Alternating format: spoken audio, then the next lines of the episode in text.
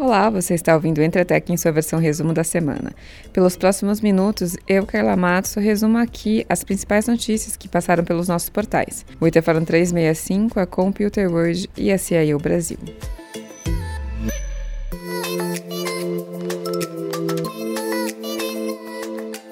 E lideranças foram trocadas nesta semana. A Dell Technologies anunciou a promoção de Luiz Gonçalves como novo líder da operação da América Latina. O executivo substituirá Diego Madalani, nomeado como novo presidente de canais para mercados internacionais. A companhia informou que divulgará nas próximas semanas um novo líder para o Brasil. Cássio Pantaleone, que ficou por três anos com o cargo de Country Manager da SAS Brasil, deixou a companhia nesta semana.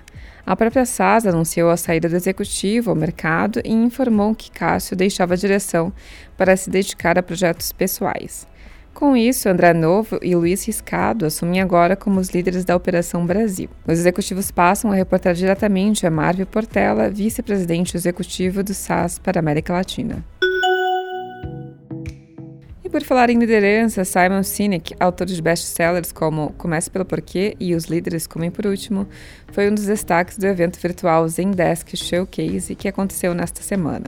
Em conversa com Ina Marie Johnson, Chief People and Diversity Officer da Zendesk, Sinek destacou algumas lições. Ele lembrou que a boa liderança cobra, sobretudo, empatia, algo que ficou evidenciado durante essa pandemia da Covid-19. Em entrevista à Computer World Brasil, Gil Schwed, cofundador e CEO da Checkpoint, alertou que a grande maioria das organizações mundo afora estariam pelo menos duas gerações atrás dos cyberataques orquestrados pelos atacantes. Para ele, esse abismo entre o preparo das empresas e a sofisticação de hackers é algo que o amedronta. As empresas precisam se lembrar de que todos os vetores de ataque poderão ser explorados e por isso devem ser segurados, destacou Schwed. Nuvem, endpoints, rede, dispositivos móveis e internet das coisas devem estar sob uma arquitetura redundante de prevenção de ataques. E na semana passada falamos aqui sobre a disputa que se abriu entre a TOTUS e a Stone pela Lynx. Na segunda-feira desta semana, a TOTUS informou que questionará legalmente o acordo firmado entre a Estônia e a Lynx, caso os acionistas da empresa que busca ser comprada aceitem a sua proposta de aquisição.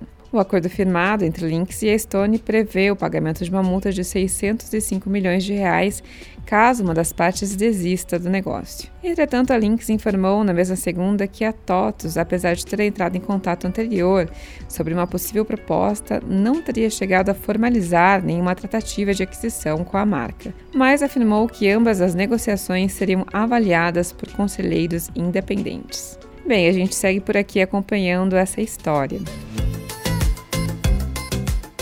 Pessoal, ficando por aqui para ler sobre essas e outras notícias, acessem os nossos portais, a Computer World, a CIO Brasil e o Itaforum 365.